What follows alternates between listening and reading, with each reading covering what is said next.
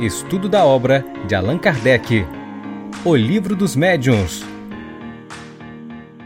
Olá, amigos. Estamos de volta para mais um episódio da série O Livro dos Médiuns.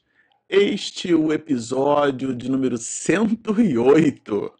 Bom, para você que está nos acompanhando no canal, nós estamos estudando na parte segunda do Livro dos Médios, já avançamos bastante mas vamos inaugurar, iniciar com este episódio o estudo do capítulo de número 25 dessa obra basilar. É a obra que, de fato, dignifica o intercâmbio medianímico entre nós, os espíritos encarnados, e aqueles que já estão no mundo espiritual, na erraticidade. E aqui o capítulo 25 é um capítulo para lá de básico, isto é, compõe um alicerce fundamental para todos aqueles de nós que estamos gravitando em torno deste intercâmbio é, mediúnico, estamos voltados às atividades nas casas espíritas, as chamadas reuniões mediúnicas, e aqui o capítulo 25, ele trata das evocações. Allan Kardec colocou esse título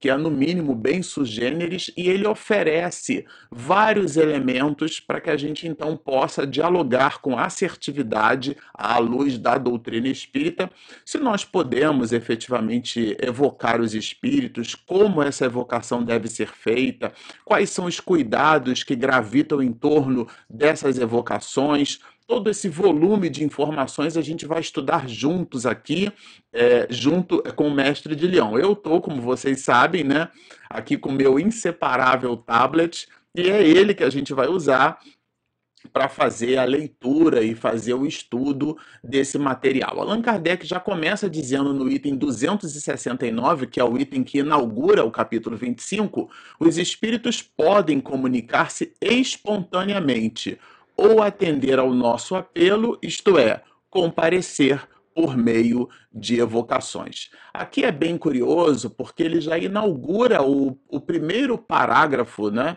é, desse capítulo falando que sim, os espíritos podem ser evocados, mas eles também podem surgir aparecer nas reuniões mediúnicas de forma espontânea. Então, as comunicações podem ser essas, né, expedidas pelos espíritos, elas podem se dar tanto por um processo de incitação, né, vamos dizer assim, a gente está pedindo para que o espírito fale através de um médium, e aí esse médium, esse meio, isso pode ser através da psicografia, como classifica, classicamente ficou muito conhecida, é, ficaram conhecidas as comunicações expedidas por Chico Xavier, às mães, aos pais, aos familiares que buscavam notícias dos seus familiares. E ele expediu muitas cartas, Chico Xavier. Essas cartas, é, na perspectiva do médium mineiro, elas podem ser consideradas como sendo expedidas de forma espontânea, mas para o familiar que esteve presente em Pedro Leopoldo e buscava essa mediunidade bendita, a maior antena é, transceptora que a humanidade já teve conhecimento, antena mediúnica, Chico Xavier, a gente entende pouco ainda, né? por mais estudemos, a gente ainda entende muito pouco como é que funcionava de fato, né?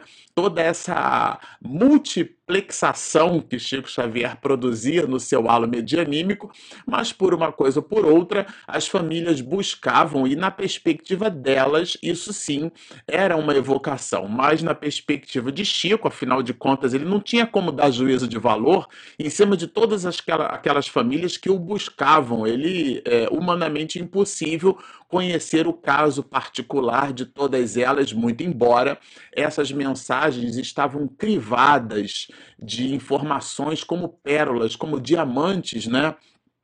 colocados num objeto, é, um objeto singular, um objeto de muito valor, crivadas de dados, de especificidades que somente aquela pessoa poderia, junto com o familiar, tomar nota e ter ciência, portanto, conhecimento. O que caracteriza, inclusive, o ato genuíno da própria manifestação. Então, aqui, num primeiro momento, se você tem alguma dúvida sobre o fato de poder ou não evocar os espíritos, Allan Kardec já começa respondendo E ele aqui, dentro dessa mecânica, né, ele já coloca um raciocínio no sentido de que muitas pessoas podem pensar que não é bom evocar os espíritos. O ideal e o melhor é que eles se comuniquem espontaneamente, né?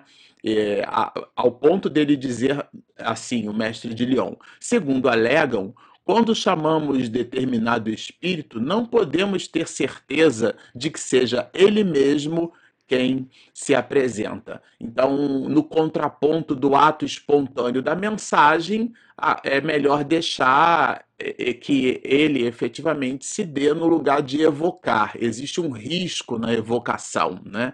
E Allan Kardec, no parágrafo seguinte, já começa com uma proposição para lá de incômoda para os que pensam assim, porque diz-nos o mestre de Lyon, em nossa opinião, isso é um erro. Ou seja, o que, que ele considera um erro? É acreditar que a evocação pode ser um problema. Não, aqui, claro, a gente vai estudar juntos quais são os cuidados os mecanismos por sobre os quais, os pontos de atenção por sobre os quais nós deveremos ter nos processos de evocação. Mas Allan Kardec inaugura o capítulo 25 nos dizendo que a evocação, ou seja, a intenção, o pedido, o chamado de um determinado espírito em detrimento de outro, esse chamado ele é legítimo. Né? Então, e, e, aqui apresenta alguns argumentos consistentes. O primeiro deles é que nós estamos rodeados de espíritos, né? Lembra-nos um pouco Paulo de Tarso. Estamos cercados por uma nuvem de testemunhas. Quando ele fala de rodeado, nos diz assim: estamos rodeados de espíritos, quase sempre em condição inferior, que não desejam outra coisa senão comunicar-se. Então vejam, é, se você abre a palavra para qualquer espírito no lugar de evocar esse espírito, você então dá voz a qualquer um, já que nós estamos cercados de espíritos, né? Esse é um raciocínio utilizado por ele, né? Ao ponto do próprio Allan Kardec nos dizer, não chamar nenhum em particular é abrir a, as portas a todos os que queiram entrar. E inclusive fala na sequência que se você tem uma assembleia e você dá voz para qualquer um naquela assembleia, você não tem domínio sobre a informação que vai circular ali. Agora, se você põe dentro de uma especificidade numa assembleia, você quer prevalecer uma determinada ideia, então, e você sabe, você conhece, né? Que aquele companheiro tem uma informação que dialoga exatamente com o que você deseja pulular naquela assembleia, você dá uma voz específica para aquela pessoa. E o verbo dela estará na razão direta daquilo que você imagina. Não, você não é pego de surpresa nesse sentido, né? Então, chamando pelo nosso desejo, impomos assim uma espécie de barreira aos intrusos. Porque se a gente dialoga com os espíritos e nesse diálogo, nesse nessa evocação, a gente chama um espírito específico, isso que ele chama de intruso é justamente você abrir, né? Vamos abrir para qualquer espírito que deseja se comunicar e a gente vê no que dá. Então, claro, a mensagem que surgirá pode ser uma mensagem que está fora do nosso domínio, né? E vai nos dizer: cada uma dessas duas maneiras de agir tem suas vantagens. E aí ele que trabalha as especificidades do ato de agir. O que, que ele está chamando aqui de as duas maneiras? A chamada espontânea e a chamada evocada. Também não há problema nenhum na, na reunião mediúnica cuja manifestação seja espontânea. É que aqui o capítulo 25 trata especificamente das evocações. Mas vejamos, não há nenhum problema, repito, em termos reuniões mediúnicas com chamadas espontâneas. Mas nas chamadas evocadas, a gente tem a especificidade da mensagem e a gente já vai entender o, é, qual é, né? Então, vejam, então existem duas formas de comunicação: a espontânea e a evocada. É, no caso da comunicação espontânea, ele vai colocar aqui, é, a gente precisa ter um certo domínio de, dessa, dessa reunião. E o segundo, né, é, é que as mensagens evocadas elas é, podem surgir, né, pode não ser capaz de atender ao convite esse espírito. Vamos ver aqui mais adiante como é que ele trabalha esse assunto. As comunicações espontâneas não apresentam qualquer inconveniente, desde que se tenha domínio sobre os espíritos e não se permita que os maus tomem a dianteira. Isso é bem interessante. Ou seja, a reunião mediúnica precisa ser controlada. Se você tiver um, um, um livro dos médios no formato digital, que fica mais fácil de você encontrar, Busque ali, por exemplo, esse material que a gente tem é da Federação Espírita Brasileira. Portanto, a tradução, é, é essa aqui especificamente, é de, de é, Noleto Bezerra, né? Mas por uma coisa por outra, a gente sabe que Guilhom Ribeiro também fez muitas traduções, mas o ponto alto é: busque no formato digital que fica mais fácil a palavra desobsessão. Curiosamente, você não vai encontrar essa palavra no livro dos médios, mas o capítulo 25, que trata das evocações, ele nos dá elementos para que a gente trabalhe o diálogo específico, porque a reunião de desobsessão, ela pode, deve ser encarada como uma especificidade. Então, ao passo que nas reuniões é, é, mediúnicas, essas podem ser espontâneas ou evocadas. O que são reuniões é, mediúnicas evocadas? São particulares, ou seja, você pretende, deseja e quer dialogar com um espírito específico. Então a reunião pede do grupo especificidades, seja do ponto de vista da assiduidade, o compromisso, né? A assiduidade é a pessoa que está sempre ali. As reuniões mediúnicas acontecem todas as, as terças-feiras, é um exemplo, às 8 horas da noite. Todas as terças-feiras, de preferência mínima, com um quarto de hora de antecedência, isto é, 15 minutos, a pessoa está ali com, a de, com assiduidade. Ela está todas as terças-feiras e também chega antes, o que determina a pontualidade. Ela tem a responsabilidade com o trabalho. Esse é o grupo. Então acaba que a reunião de desobsessão visita características que demonstram uma certa especificidade. E ele trabalha isso aqui no capítulo 25, né?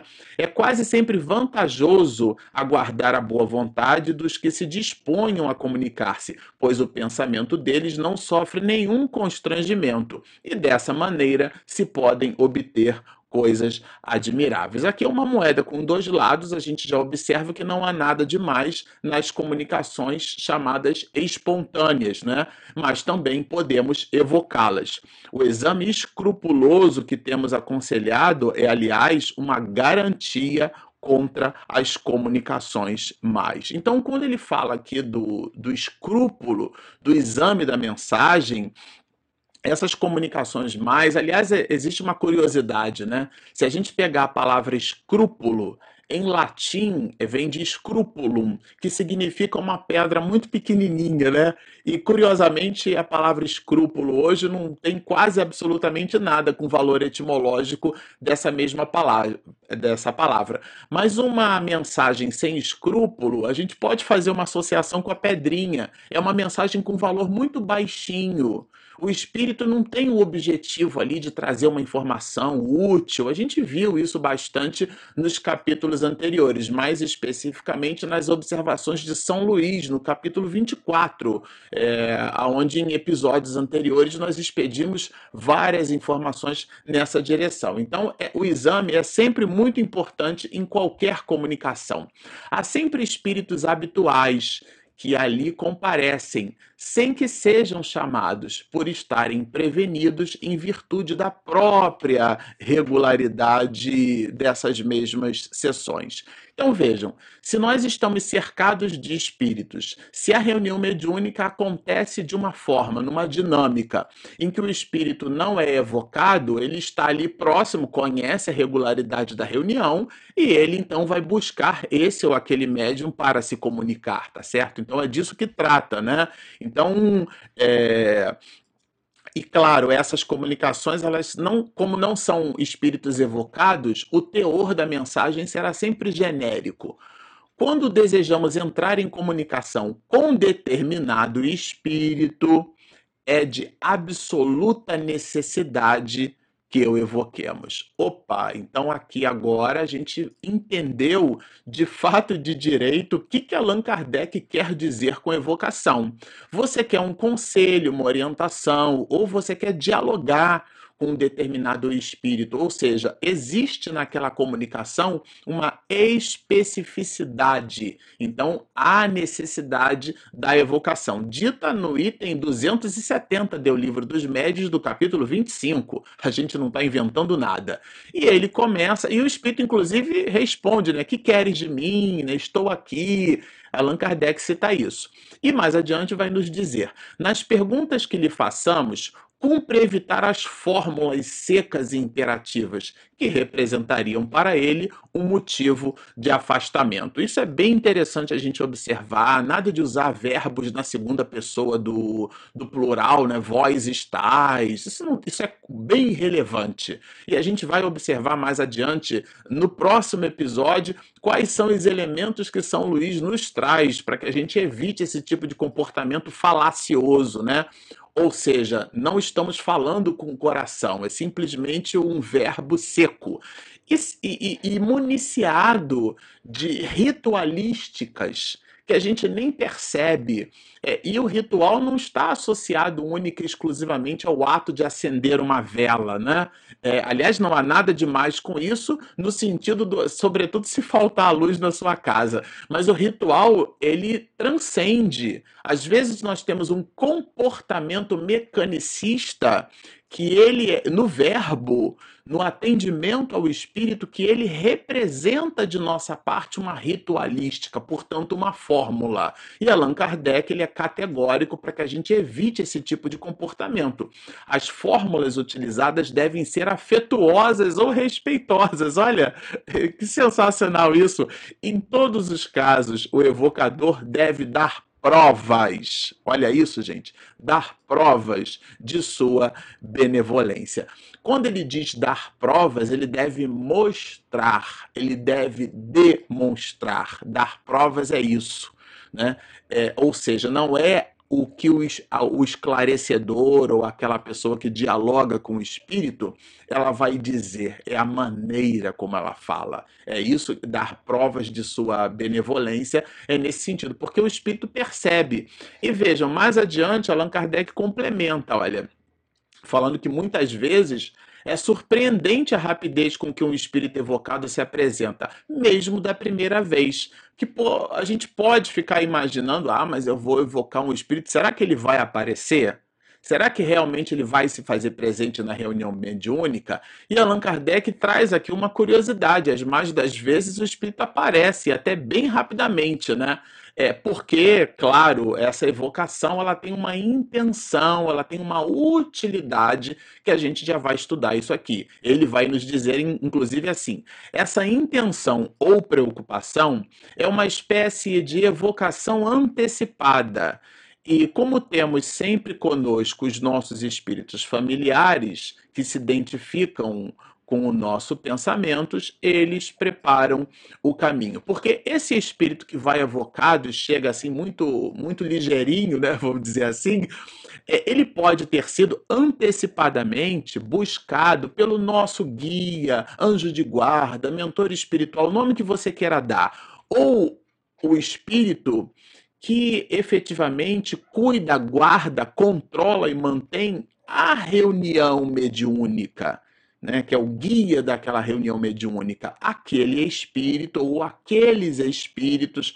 A gente fica imaginando assim, o mentor do médium, do esclarecedor, dialogando esse mentor com o mentor da reunião mediúnica. É uma conversa lá entre espíritos. E Manuel Filomeno de Miranda, a gente já tem vários livros dele aqui estudados no nosso canal. Ele traz para a gente relevantes informações nesse sentido, né? De que os espíritos dialogam e organizam a reunião mediúnica a partir do mundo espiritual. E aqui Allan Kardec, no item 271, nos dá, nos dá dicas dessas questões, ou seja, o nosso anjo de guarda pode ele dialogar e orquestrar a presença daquele espírito e ele então chega muito bem ligeirinho, né?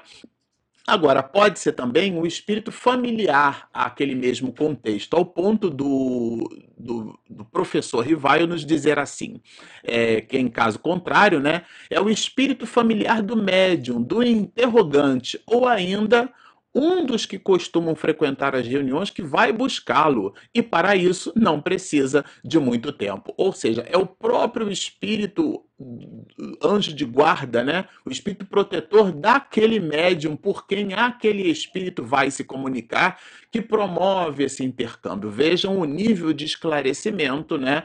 E, e não necessariamente é, aquele que vai chamar o espírito que aqui é chamado de mensageiro, né? Os pagãos diriam, por exemplo, na personificação mitológica de Mercúrio, né? Aquele que vai ali então buscar é, aquela pessoa. E o espírito nem sempre ele está disponível. E aqui, o, o, se o espírito evocado não pode vir imediatamente, o mensageiro, os pagãos diriam Mercúrio, né? Marca um prazo, às vezes de cinco minutos, um quarto de hora, quer dizer, é, 15 minutos, uma hora e até muitos dias, né? E o espírito então aparece, e Allan Kardec vai escrever aqui, está em itálico, né? Estou aqui, opa, vocês me chamaram? Eu estou aqui, né? Então vejam, ele vai nos colocar, nem sempre o mensageiro é o intermediário indispensável. Às vezes, né, o espírito quando sendo evocado, pode aparecer diretamente. A gente estudou isso aqui, Allan Kardec cita o item 282. Se vocês quiserem, super vale a pena revisitar os episódios onde a gente estuda essas questões. Quando dissemos que se faça evocação em nome de Deus, queremos que a nossa recomendação seja formada, seja tomada a sério e não é, levianamente. Isso aqui é bem interessante. É, é, aliás, é para lá de interessante. Porque Allan Kardec, quando ele fala que quando ele lembra né, do nome de Deus, não é uma, uma evocação. É, usou o nome de Deus e aqui de novo, né? Ele trabalha a questão da ritualística. Às vezes, por isso que as preces decoradas, né? A, a, a gente precisa tomar um pouco de cuidado com elas, porque a gente acaba usando uma determinada ritualística, como muita gente ao final da prece fala amém, que é uma expressão em latim que significa em português assim seja, sem ter a menor relação do que aqui isso significa. É uma espécie de, de ratificação, quando a gente agradece, pede a Deus, poxa, então que assim seja, né? É, que, que, seja feita a sua vontade, uma espécie de, de ratificação daquela mesma expressão. E a gente diz, é, é, decorado, né? Existe uma chance daquilo ser expedido quase que maquinalmente. Então, aqui não é levianamente, ou seja, de modo leviano, precisa ter um propósito. As evocações oferecem mais dificuldades ao médium do que os ditados espontâneos, sobretudo quando se trata de é, obter respostas precisas a questões pormenorizadas. Aqui é bem interessante. Quando a mensagem ela pode, deve ou tem caráter particular é uma coisa, mas a gente citou Chico Xavier quando as mensagens eram específicas, então ali existe a necessidade da evocação. E nessa evocação eu queria chamar a atenção agora aqui para uma para a forma como isso está colocado no livro. Tá? São necessários médiums especiais, ao mesmo tempo flexíveis e positivos, médiums bastante raros, como já vimos, e aí ele cita o item 193, porque as relações fluídicas nem sempre se estabelecem instantaneamente. Aqui um ponto de atenção, um cuidado bem interessante. Quando ele fala de médiums especiais, Allan Kardec não é a primeira vez que ele usa essa palavra no livro.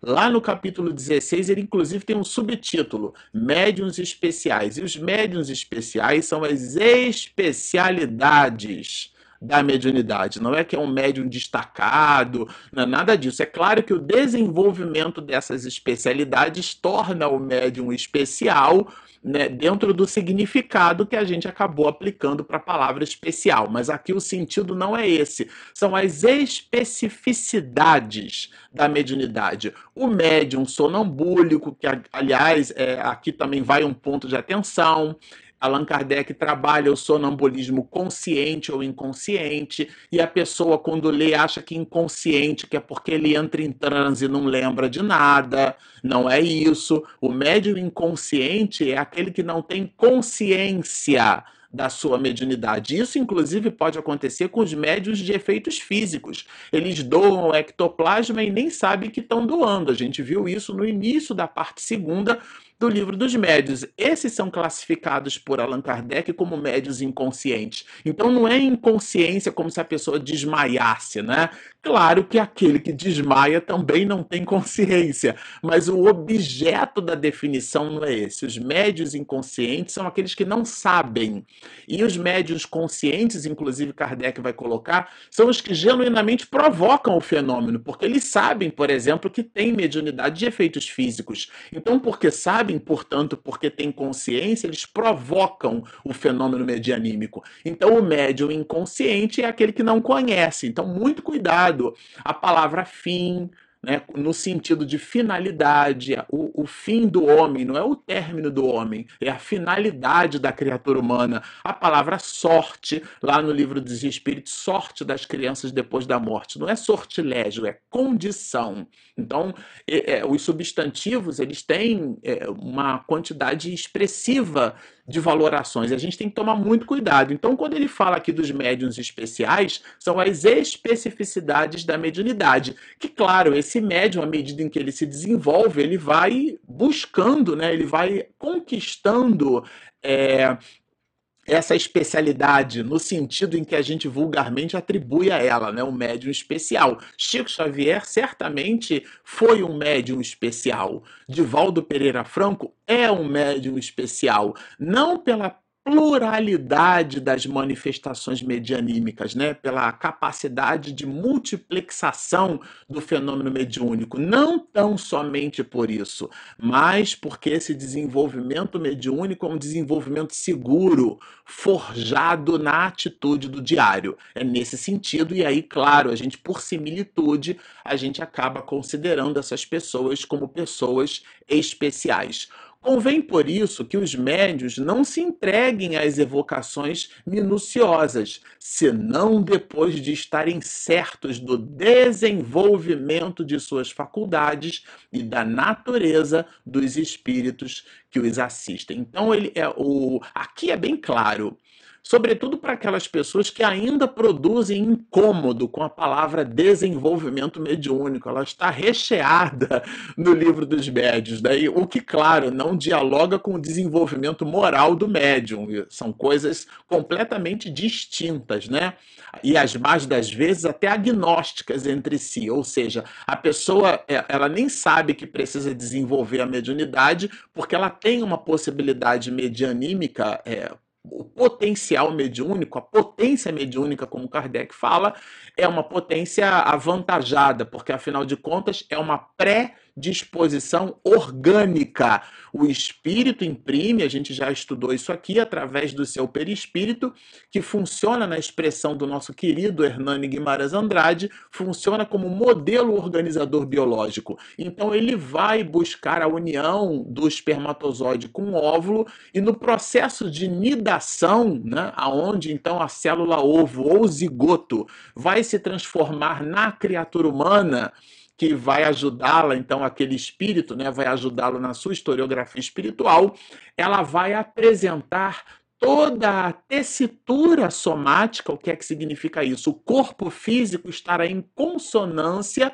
com a realidade perispiritual que vibra naquele espírito. E nessa vibração ele pode então absorver, conquistar, amealhar possibilidades mediúnicas que estão presas numa predisposição orgânica, o que nada tem a ver com os atributos morais daquela alma. A gente então conhece, né, na sociedade humana, pessoas que são belíssimas, possuem corpos, né, quase como os deuses gregos, né? E no entanto são criaturas que do ponto de vista moral apresentam ainda um primitivismo nas suas próprias manifestações, ou seja, são coisas completamente agnósticas entre si. E aqui, de novo, Allan Kardec traz à baila essa mesma questão. E, de, e, no item 273, ao ponto das observações expedidas, ele dá aos médios, a nós médios, graves observações. Né? Os médios são muito mais procurados para as evocações de interesse particular do que para as comunicações de interesse geral. Porque, claro, né, é, muitas pessoas buscavam Chico Xavier sem ter a menor ideia do que é que significava espiritismo ou mediunidade, porque justamente buscavam é, as informações particulares dos seus entes queridos. Né? Isso se explica pelo desejo muito natural de que todos têm de conversar com os entes que lhes são caros. Vejam, é um raciocínio de Allan Kardec. Né? Agora, Nessa perspectiva, julgamos por bem fazer algumas recomendações importantes aos médios. Então, Allan Kardec, nesse sentido, para evocações particulares, né, ele dá aqui realmente é, informações relevantes. A primeira delas, que a gente já viu aqui, é não estabelecer fórmulas nesse diálogo. Né? Nós separamos aqui algumas questões que são bem relevantes, achuramos aqui. É, bom, a primeira delas, né? Não se prestem a tais evocações sob nenhum pretexto de só receberem motivo de curiosidade ou de interesse, e não uma intenção séria da parte do evocador. Então, esse é um ponto de atenção.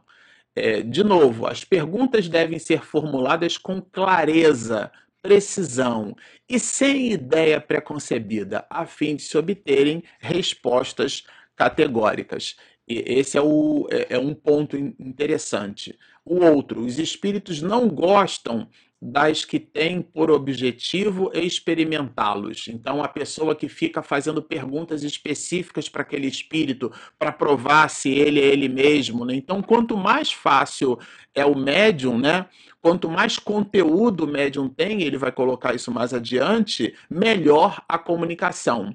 Convém ainda que só se façam evocações com muita prudência, sem a presença das pessoas que as pediram, sendo mesmo preferível que não sejam feitas nessas condições para evitar ali um certo constrangimento. O médium, em suma, deve evitar tudo que possa transformá-lo em agente de consulta, o que aos olhos de muita gente é sinônimo de ledor de sorte. Então, o médio não é um oráculo de Delfos, isso é bem interessante, né? Aqui, quando ele fala dos médiuns flexíveis, ele vai dizer dos médiuns que não oferecem resistência à comunicação, porque são médiuns que desenvolveram a sua possibilidade medianímica. Então, uma boa comunicação vai sempre depender da qualidade íntima do médium que vai efetivamente expedir, né, a, através das suas possibilidades, essa mesma é, comunicação.